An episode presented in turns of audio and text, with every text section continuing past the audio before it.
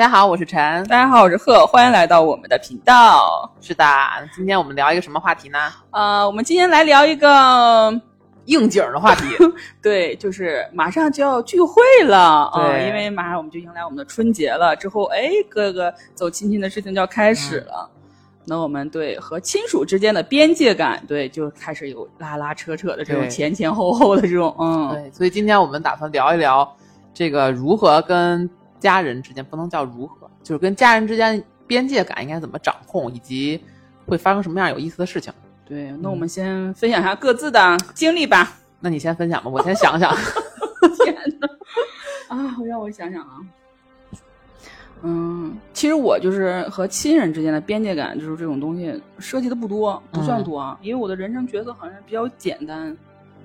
嗯哎，那我想问问你，你看你家里边也有好多就是父母的亲戚，嗯，就是姨呀、嗯或者是叔叔、舅舅之类的，就是在跟他们，我其实觉得跟爸妈之间的边界感相对是好处理一些的，嗯但是反倒是这些你说远不远、说近不近的亲戚，是很容易出现这些问题。你有过这种经历吗？非常少，因为我这个人就是给人感觉好像就是嗯，算了，罢了罢了那种。就是不要管我，我我我我可以。哦就是我对基本上嗯很少就是收到他们对对我的一些限制或什么的，就基本很少。嗯嗯，是不是也有可能是因为离得比较远？嗯，有可能吧，可能是我自己住，就这种事情发生比较少。另外一方面，可能我平时走动的也比较少。就像我可能就是就是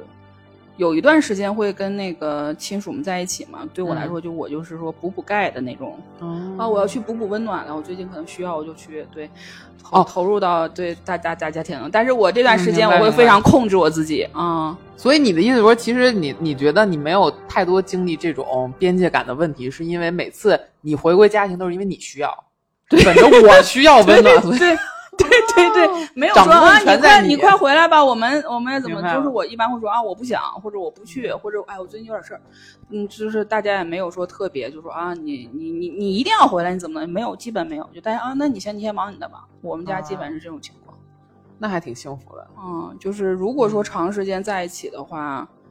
就是大家聊天或什么的，我还是相相对来说比较会先说一句话，说我啊，就是我是说我会先打个基调，因为我这人说话可能有时候会比较直接啊，就是有时候可能会容易有一些。就是顾及不到别人的一些一些情绪和感受，就是因为有时候说的话都是比较，就像我朋友们评价就是，呃，输出的太直接了，就不啊那，么我觉得你还好啊，啊，你看你是不是觉得我还好？我也觉得我还好。不是，也有可能是因为我比较善解人意。对对对对对。但是有时候我妹就会跟我聊天的时候说啊，你姐你这样说我，我觉得太直接了，你不能这样，就是你应该就是安慰我或者怎么怎么样。完、我说，完我就说啊，那我下次注意一点啊。那下次还这样？但是事实是不是这样的？我就紧接事实是不是这样的？后来他说事实是这样，但是我听起来不是舒服，那我就知道我可能也触犯了人家的边界感，所以我在想，哎，是不是我触犯别人的边界感会多一些？出现了一种说每个村都有一个傻子，但是你说你们村没有，那个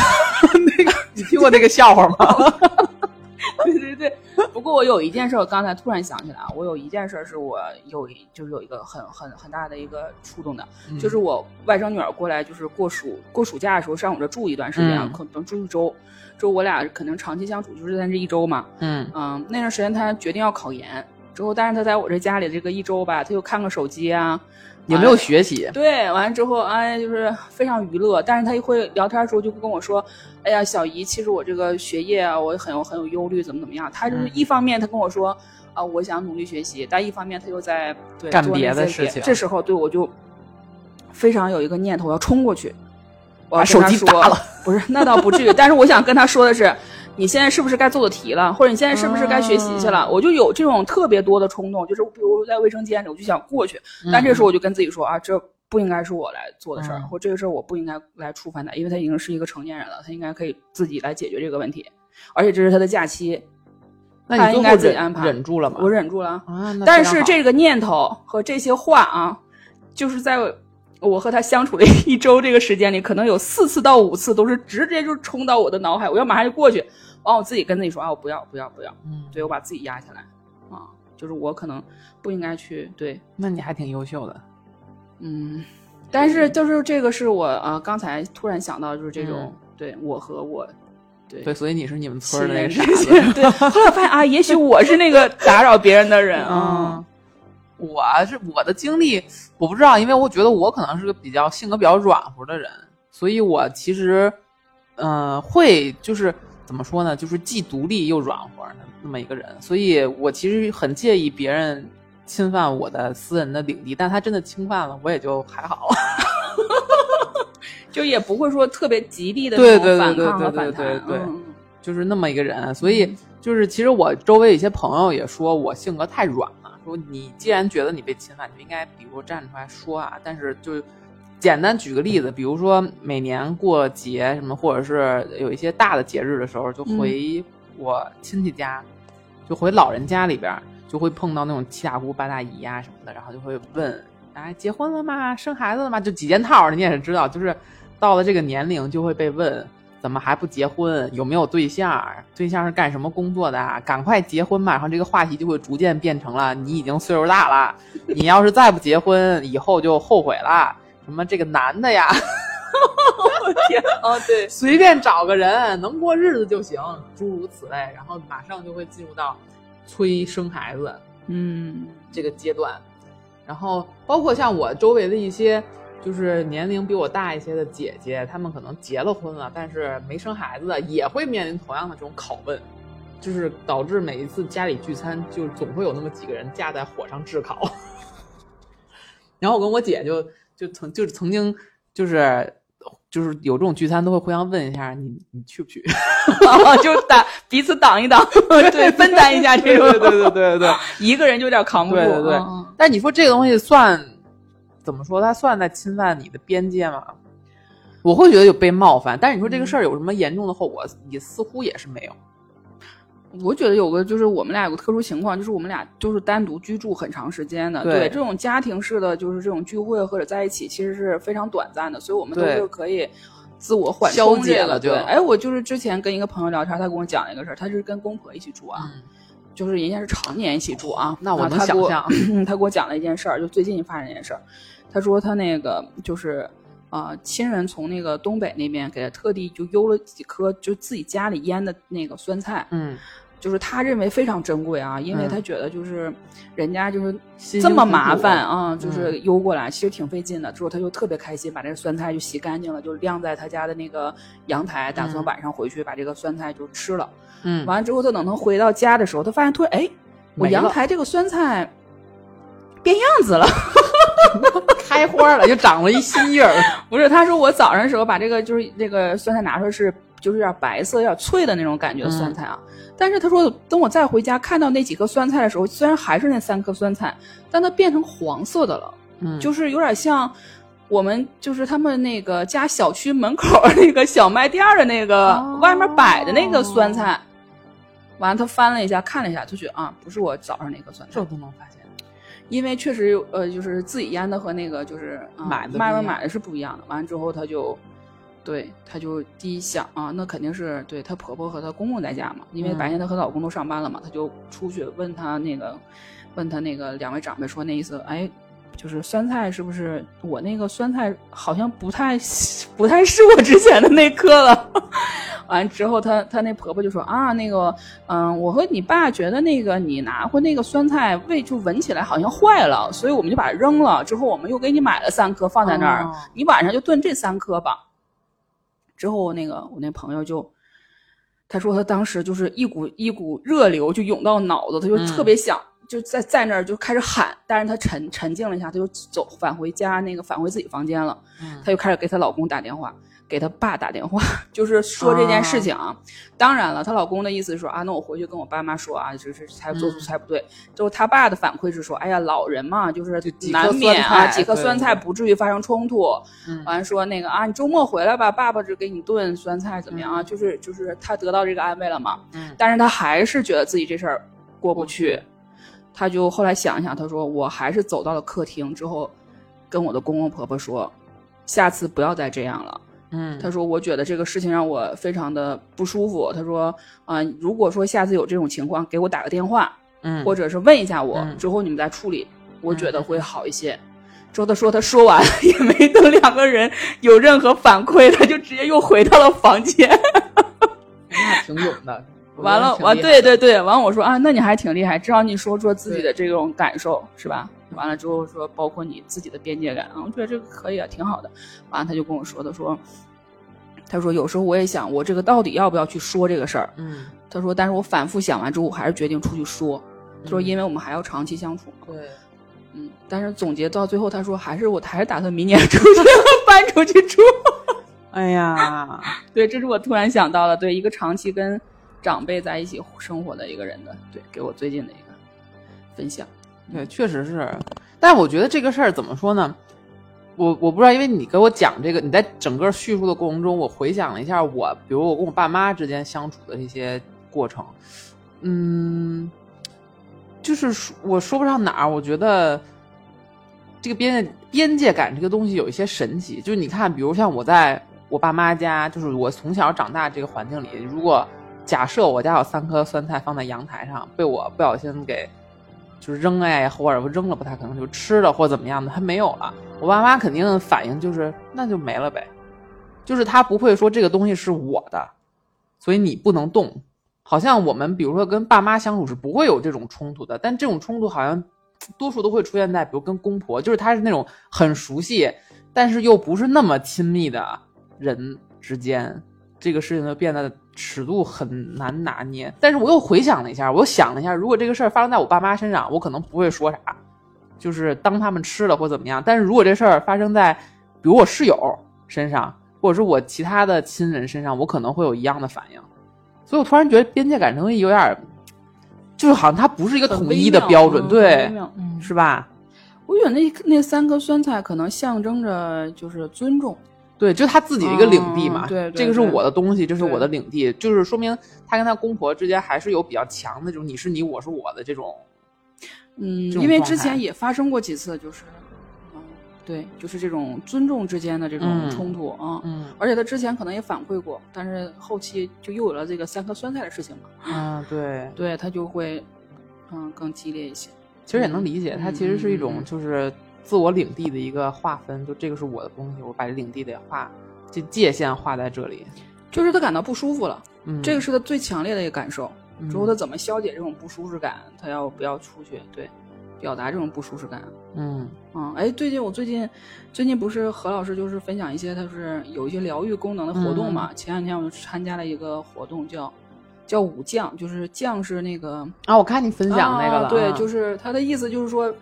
这个活动的主要的意思就是说，我们在就是呃学习，就是展示自己肢体的时候，跟人接触的这种肢体的时候啊，就是用舞蹈的接触方式嘛，比如说点对点、面对面，但是我们之间是接近，但是我们彼此是不熟悉的。嗯，比如说老师教了我们一些基本的啊接触的一些方式，嗯，之后我们就会做练习。比如说我先跟你旁边的人做练习，之后老师说，那我们现在啊附近的换下舞伴吧。之后我们可能又跟另一个人了。嗯，之后。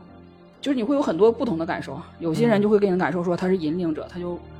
他就会带着我说他可能比我跳的更好一些，或者之前上过课更多，他就会对对我有一些指引啊，很好。之后他结束之后还会对我有些鼓励啊，你很棒，第一节课就这样做很好。也有一些舞伴是 就自顾自的，他怎么开心他怎么来，他也。不管你对，就是不很少顾及到我啊，就他想这样了，他想就是用用用肘了，或他想用腿了，或他想用这个点了，他就就是这样的，但他就是很少顾及我，他就完全用自己的身心去体会。还有一种就是跟你没什么互动，对，就他他弄他的，我 我弄我的，就我俩非常经常就断，经常就断啊。哎，我特别好奇这个事情，就是你们就是参加那个活动，你们像。广告给打钱啊，打钱，广告做下去了，要要一点那个经济收益。完后我就问，我就问何老师，我说那我们参加这个活动到底治愈了什么？对，我就特好奇这件事情啊。完了之后，何老师就跟我说说，嗯，他这个就属于一种社交练习。我说社交社交，他说对，社交社交练习，他是用身体的这种感受，就让你最直观的说这个人有没有侵犯到你的边界。你如果被侵犯到了。比如说，你一个人只自顾自的不理会你的感受，你哪个动作让你不舒适了吗？因为你们身体是这样亲近接触，你俩又不熟悉，那你会怎么反馈？你的身体会怎样做出反馈？你自己会怎样反馈？你会抽说他一嘴巴。对，有些人可能说 像你抽他一嘴巴，会有人说啊，那我有点不舒服，我先走了。会有些人会说，哎，累了，那我可以退出。会有些人一直在坚持。那我可能一直坚持，毕竟我花了钱。他那个课程之前说的很清楚，说你是可以任何时间随时可以停下来的。我知道，但是我花了钱。对，对他就是何老师的意思是，你看每个人的反应都不一样，但是你要回去就是说，在这个过程中观察自己是什么反应，包括你这节课上下来你是开心的，不开心的。有些人就上这个课特别心情愉悦，有些人就是哎呀，我上这个课干什么？或有些人就是这样，哎呀，就是哎呀，我就不该来。嗯，就这个时候，你就从这个课中你能看到自己的样子。但是我说实在的，我觉得不需要这节课，你只要在早高峰坐一下十号线 只花几块钱就可以有这样的体会。不是我，我因为看这个课，我是很好奇的，因为我没有想象过这种形式，就是因为我觉得我是一个特别介意被别人接触、碰触的人。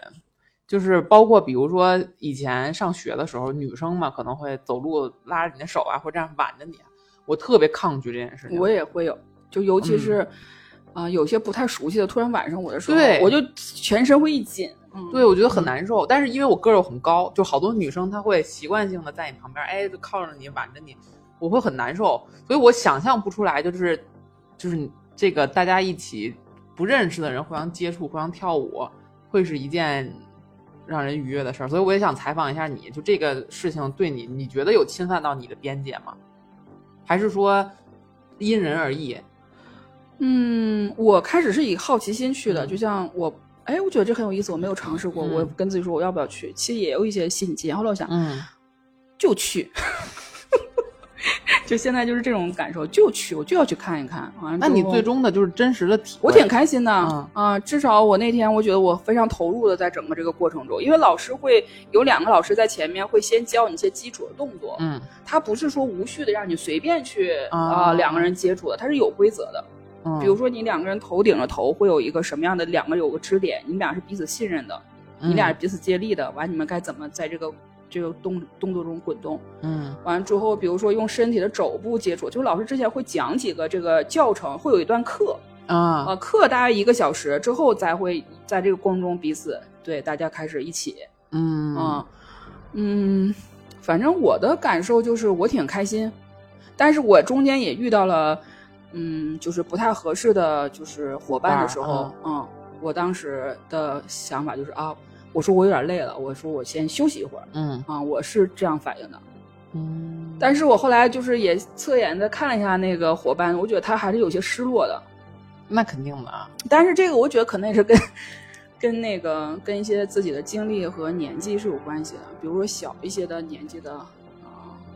就是同学就会相对来说比较在意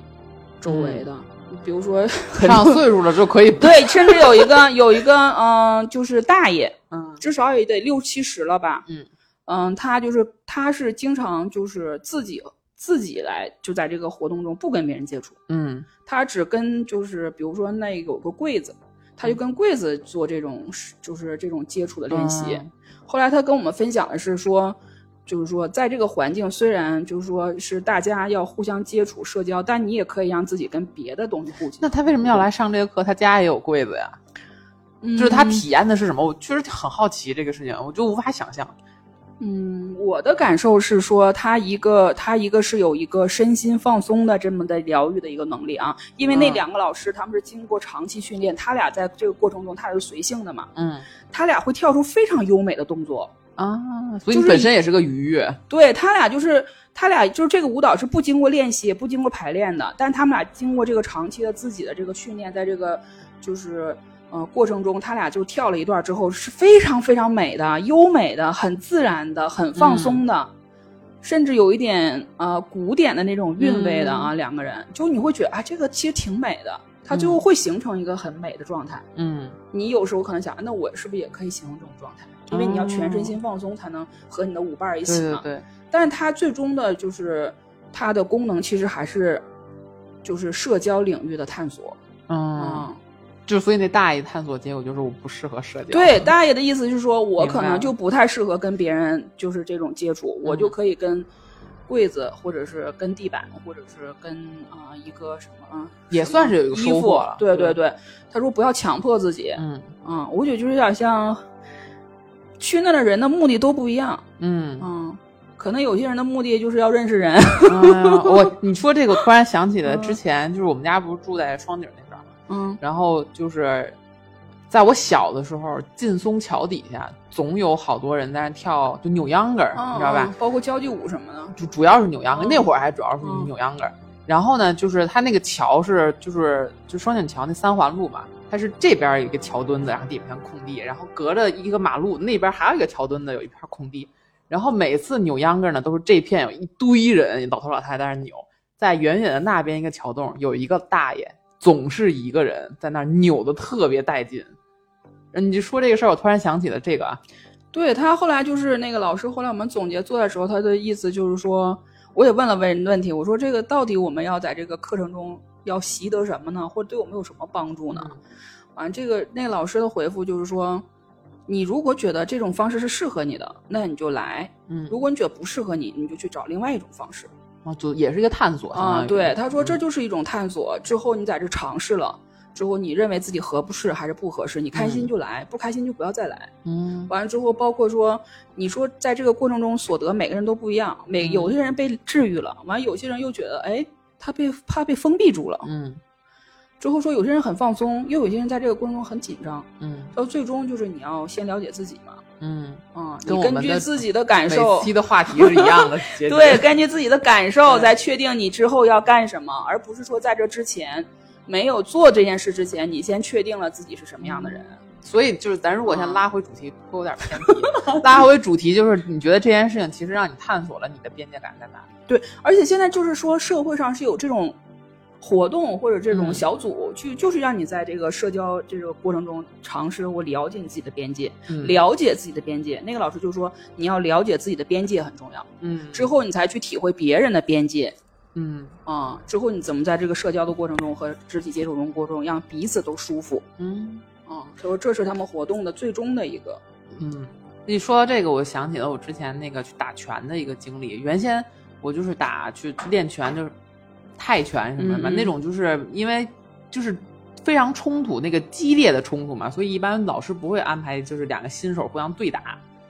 就是跟沙袋啊或者怎么着的。然后后来我去尝试了一下那个柔术，就是非常柔术，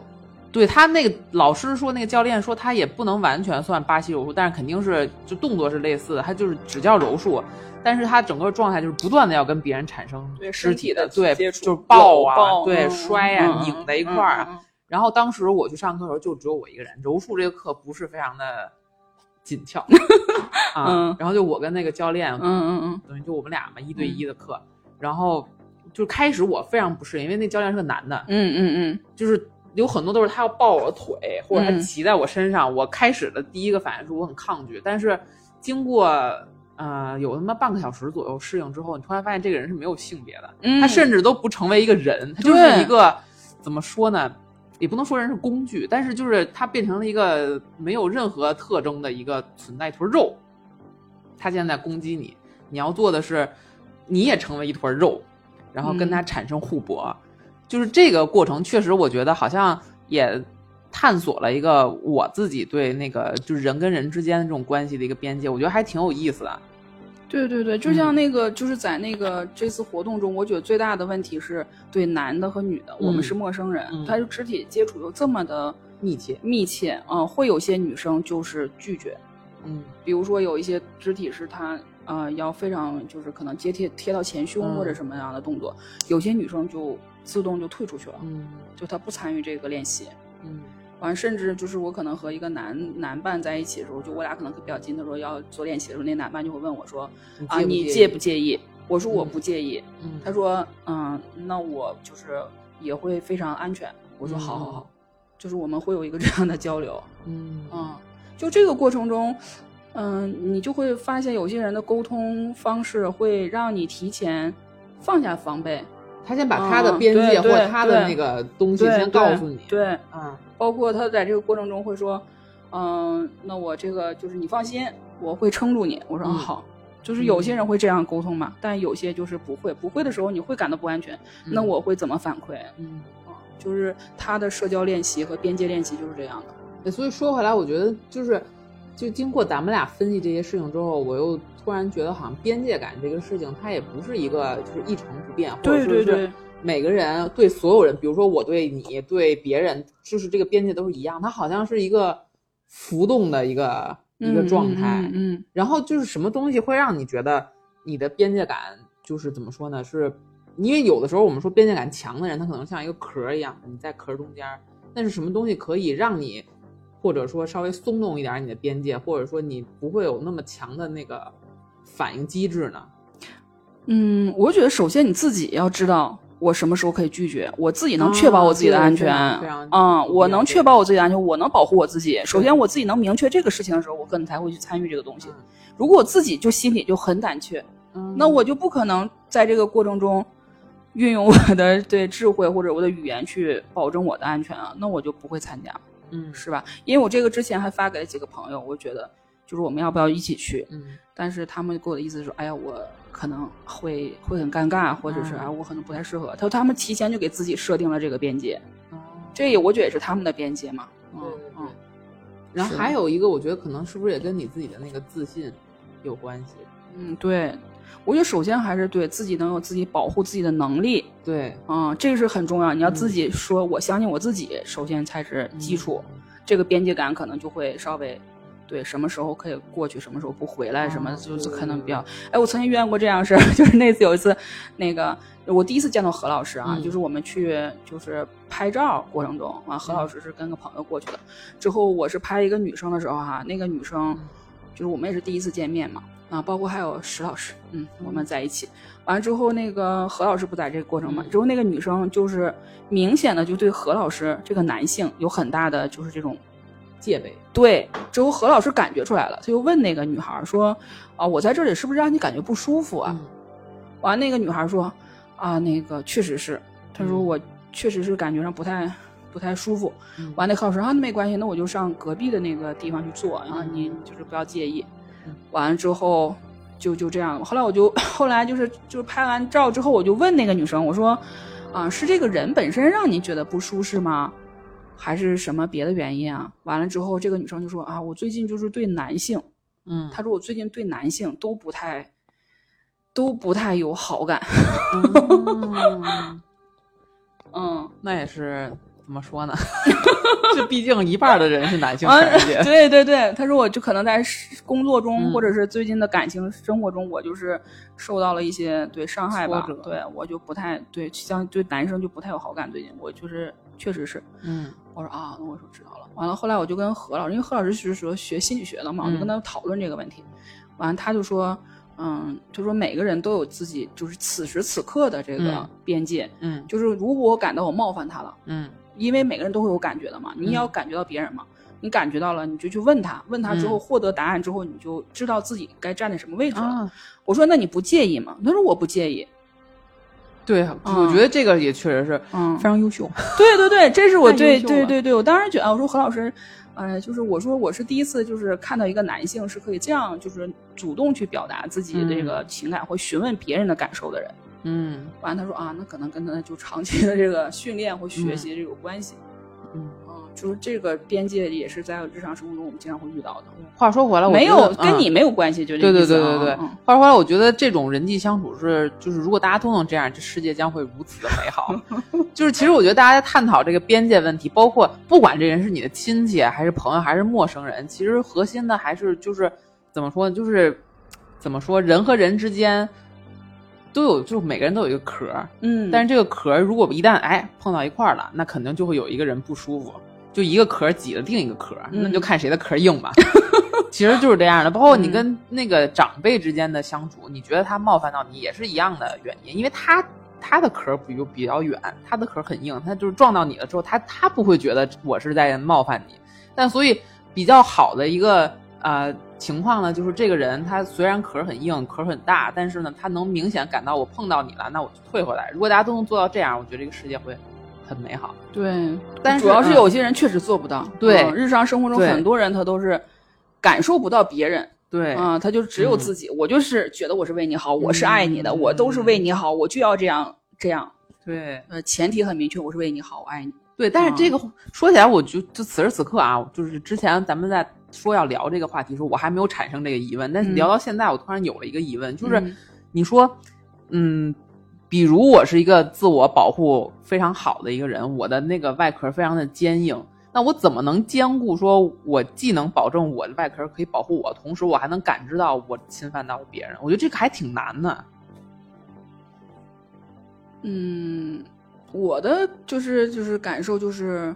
我首先知道我我首先要有感受，对我，其实我觉得这个事儿就挺难的，嗯因为。嗯就是你比如说像那些那个就是会催婚的亲人，嗯，他们其实本意并不是想让你受伤害嘛，对，对吧？他肯定也没有觉得我这样做是侵犯到你，他自然也感觉不到你是可能此时有些窘迫了。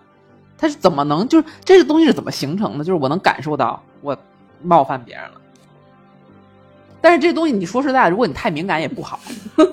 对吧？你说如果这人太敏感了，又变成一个就是似乎有点讨好型人格，就是啊这个事儿既然你觉得不舒服，那我不说了，这好像也不是一个非常理想的解决方案。就是我觉得这个度好像又很难控制。我到目前就是我的修为，我只能做到就是我尽量让我自己不受伤害，嗯已经我觉得很难了。至于当然我可能天天性会有一些同理心比较强，所以我可能意外的可以感受到别人的感受，但是我觉得这个也就是挺难做到的这两个兼顾。因为我如果要是很锋芒的话，我必定会伤害到别人。嗯，反正我我个人的感受就是，我可以先伤害别人，有道理。因为我年轻的时候其实是挺那个，就朋友们反馈是还是挺厉害的，就是说嗯话呀，或者是给别人感受就是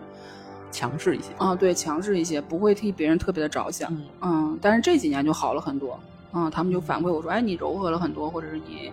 能为别人对做出更多的一些对让步了。后来我也反思了一下我自己这个过程中，可能那段时间我就是先要保护好我自己。嗯，那我保护好自己的时候，我就会带刺，对对对对对。那我可能就会伤到一些人。对，嗯，那就那样了吧，嗯，这个是个过程吧，是吧？我先得学会保护好我自己，我自己怎么样安抚好我自己之后，我才能把按自己强大之后，我才能去感受到别人嘛。嗯啊，如果我自己都不舒适，我就没有那个精力去照顾到别人的这种想法。嗯啊，就是都是个。过程嘛，因为人生也是漫长的。对对对对，就没有人不可能生下来对生下来就会。这样的，对，不会有人一开始就说我就是这样一个特别会社交、特别能给别人带来愉悦感的人。这个，我觉得如果有这样的人出现，他也是经常，就是他也是曾经经历过很多很多，啊，经过历练，对，反反复复的这种被扎和我扎别人，被扎对对对。找他找到那个平衡。对对对，就是不会一开始吧，就这样。对，那说到这儿，其实我也想分享一下，就是我我个人就是曾经作为一个性格很软的人，到现嗯在逐渐的能有对自己的掌控，就是能稍微强势一些。我觉得有一个非常关键的因素，我也想分享给大家，就是运动。嗯我觉得这个特别重要，就是我觉得运动这件事儿让我觉得最快乐的地方，就是我对自己有自信了。就是不光是体力上的，同时也是心理上的。我觉得这还真的是这人，如果体力你很好的话，就是会对自己有自信，你会觉得这个事儿我可以做，我不会害怕有什么后果，就是有点那个劲儿。包括我去打拳也是，我觉得打拳这件事带给我最大的收获也是，我突然之间觉得啊，我也行，挺行的。就是身体上的强壮，也给了你心理力上的一个支撑。对嗯，你就会觉得这个事儿好多我是可以做到的，而不是说我软软的啊，你别人随便欺负我，我也不敢怎么样，就是会有一个强大的自我的一个支撑，就是嗯你在站在别人面前的时候，你有自信了，你觉得我至少在体量上，我在能力上，就是身体能力上是跟比你强的，就有那种那种自信。万一要动手，不会对，吃哎，我亏。就摁住你的脑门，你就够不着我。结局我注定了，我就可以，对对我对。对对对，就是会有这种心理暗示，但是不知道结果到底是打起来能不能赢啊。但总之你会觉得自己强壮一些就有自信，就是有了这个底层的之后，你你就会觉得我的这个保护壳好像其实嗯，包容度都对高了，嗯，对弹性也对对对对对对对，嗯所以这个也是我的一个小小感受吧，就还是要运动，就是人还是得有点肌肉，有点那个能量，不是光减肥，说我是为了瘦，为了好看，我觉得这是非常次要的一方面。我现在这个年纪觉得好看这事儿真是哎一点儿都没有用，白扯，还会很带来很多麻烦。对对对对对，就是还是健康，对，还是要身心健康，做一个独立完整的人。对，嗯，包括现在小朋友也是，就是好多小朋友，就我觉得还是要很早开始一项运动，或者是坚持运动，但是不是为了就得到什么名次或怎么样啊，就是为了他对有你可以一样的感受。对嗯，而且这个就是之前我在澳洲上学的时候，我周围好多就是本地的同学，就是你说他们身材也不算很好，有的好多特别胖的或者是什么的，但是你就觉得他们很自信，然后你一问，你就发现他们从小都坚持一项运动。就是带来的好处，第一就是他在运动上，他老晒太阳，这种补充紫外线、补充什么维生素 D 之类的，确实这个人生长比较健康。然后他们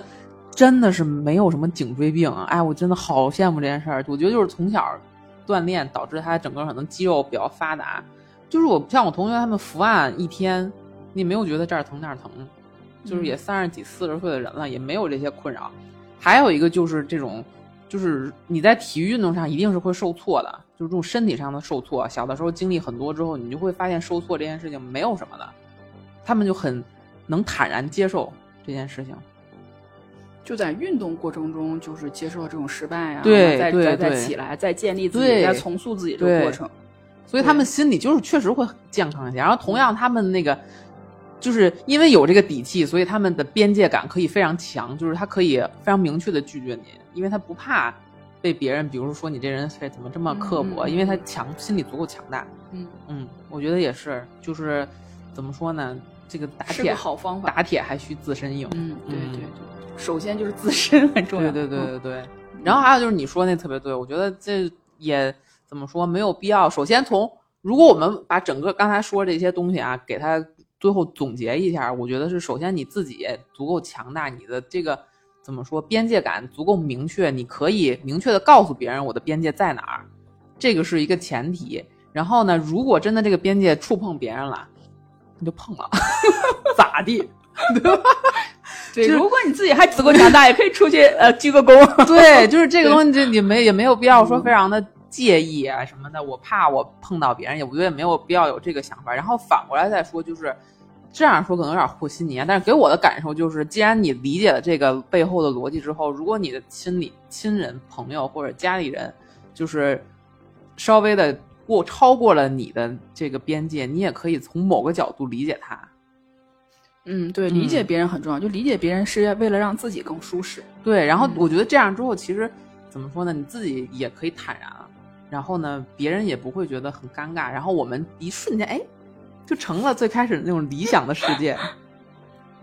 嗯，是。嗯，所以大家对在我们之后的对节日聚会里，嗯，对也好好感受一下自己的边界在哪里。对对对对嗯，然后你的家人家里人真的要是触碰到你边界，首先你知道他在哪儿，这个事情可能让我不舒服了。我觉得啊，就是这是第一步，第二步就是你可以选择就是理解他，尝试理解他，嗯嗯，这样你也变成了一个升华的人。对，如果理解不了，你就站起来，对，骂他，走开，对对对，这个时候你就可以不用担心自己带刺儿，就说我有点累了，我先离对场对对对对了。对嗯，其实也还好的，对嗯，所以我觉得还挺挺有意思。嗯好，那我们今天就聊到这儿吧。对，关于嗯我们的边界感。嗯，祝大家春节的时候还是少发生这种闹心事儿。对，祝祝大家都祝一个美好美好的春节，过一个哎快乐的节日。说的对，春节快乐啊！嗯，拜拜。拜拜。好了。